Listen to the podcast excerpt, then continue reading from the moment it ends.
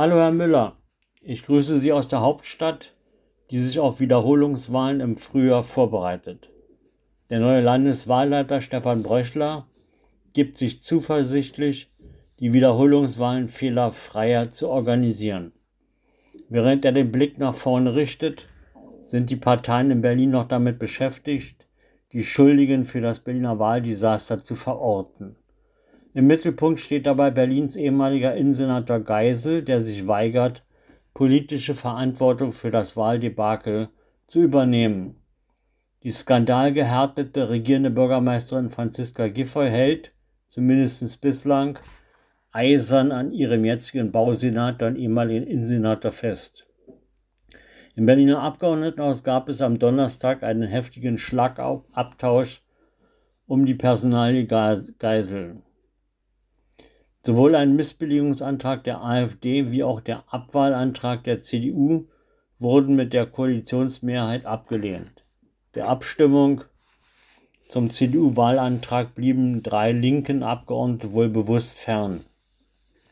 In der teils hitzigen Diskussion im Abgeordnetenhaus, dem Kraftraum der Lösung, gab es nicht einen Koalitionsabgeordneten, der sich für Geisel einsetzte. Trotz der Geschlossenheit der Regierungskoalition hagelt es auch aus deren Reihen Kritik.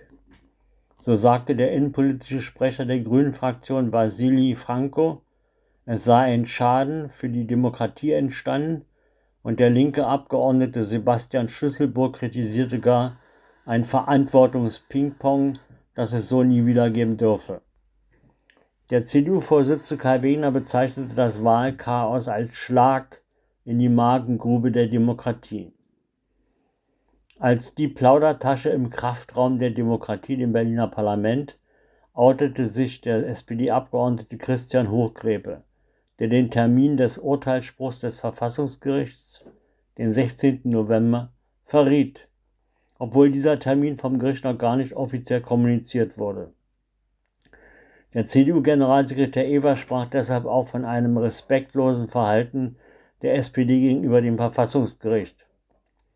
Unklar ist auch, wie weit in Berlin die Bundestagswahl bzw. Teile davon wiederholt werden müssen. Nach der vorläufigen Einschätzung durch den Berliner Verfassungsgerichtshof, der von erheblichen Mängeln sprach und die Wahlen deshalb insgesamt wiederholen lassen will, signalisiert nun die Koalitionsmehrheit im Bundeswahlausschuss eine Kehrtwende. Danach ist beabsichtigt, Wahlwiederholung in lediglich nur noch 300 der 2100 Stimmbezirke in Berlin vorzunehmen. Nun droht sogar, wenn sich die Parteien im Bundestag nicht noch einigen, eine Wahleinfechtung vor dem Bundesverfassungsgericht. Berlin wächst. Nach dem aktuellen Bericht zur Bevölkerungsprognose werden 2040 rund 3,963 Millionen Menschen in Berlin leben. Für 2025 geht die Prognose von rund 3,871 Millionen Menschen in Berlin aus. Das sind etwa 96.000 mehr als 2021. Der Anstieg der Bevölkerung in Richtung 4 Millionen bedeutet eine geschätzte Zunahme von fast 200.000 Menschen bis 2040, was in etwa der Einwohnerzahl von Kassel entspricht. Ob Berlin damit klarkommt? Die vom Erfolg nicht gerade erfolgsverwöhnte Berliner Justiz kann jetzt gleich zweimal positive Nachrichten vermelden. So wurde in diesem Jahr bis September bereits die Rekordsumme von 43,2 Millionen Euro an illegalen Vermögen eingezogen. Im ganzen Vorjahr lag die Summe bei lediglich 26 Millionen eingezogener Vermögenswerte. In Berlin werden seit 2017 die Möglichkeiten des Vermögensabschöpfungsrechts sehr konsequent angewendet. Insgesamt wurden seitdem über 325 Millionen Euro konfiziert. Kriminelle trifft man damit an dem Punkt, der am meisten schmerzt, dem Geld. Im Kampf gegen illegale Autorennen wird seit fünf Jahren der Paragraph 315d des Strafgesetzbuches angewandt. Dieser wurde nach dem schrecklichen Kudamm-Unfall des Jahres 2016 im Strafgesetzbuch verankert. Seitdem gab es in Berlin 3304 Fälle bis Ende September alleine 565 neue Eingänge bei der gegen das Phänomen eingerichteten Abteilung illegale Kraftfahrzeugrennen beim Amtsgericht Tiergarten.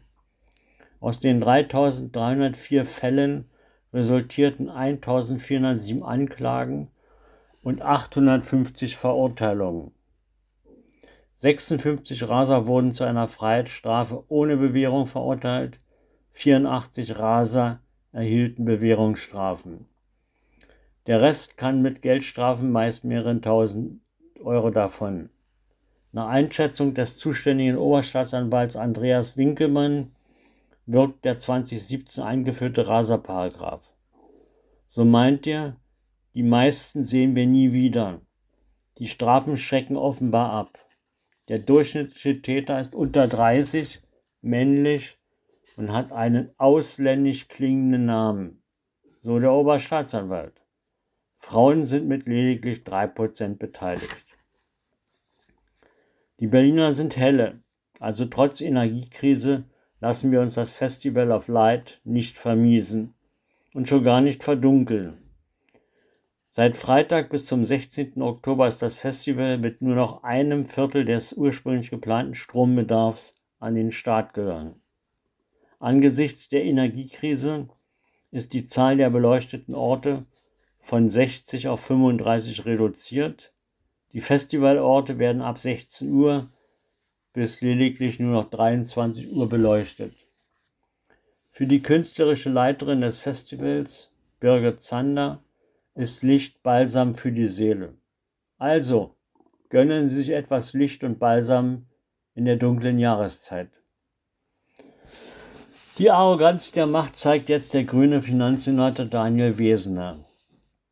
Bis Ende Oktober müssen rund 860.000 Steuerbürger in Berlin ihre Grundsteuererklärung abgeben. Seitens der Finanzverwaltung gab es für die mit der Grundsteuererklärung kämpfenden Bürger keinerlei Unterstützung. Einen Antrag der CDU im Berliner Abgeordnetenhaus, den mit der Erklärung kämpfenden Bürgern eine Fristverlängerung bis zum 31.12.22 zu gewähren, hält der Finanzsenator für unnötig. Bürgernähe sieht anders aus. Wer Fleisch mag, ja, es gibt noch den sprichwörtlichen Juge bzw. Kroaten um die Ecke. Heute berichte ich vom Restaurant Galeb in der Blissestraße 2 in Wilmersdorf. Seit 1982 bietet das Galeb kroatische und internationale Spezialitäten an. Für den Kroaten typisch wird neben dem Besteck gleich die Flasche Ketchup und scharfe Zwiebeln serviert. Ich mag diese scharfen Zwiebeln, die hervorragend mit der kleinen Pusterplatte, dem Trio-Teller oder den Cevapcicis harmonieren. Der Besuch im Galeb ist immer wie eine Zeitreise in die 80er Jahre des vergangenen Jahrhunderts. Wer es deftig und fleischig mag, ist beim Kroaten in der Blissestraße 2 gut aufgehoben. So, das war's für heute aus Berlin. Wünsche eine schöne Woche.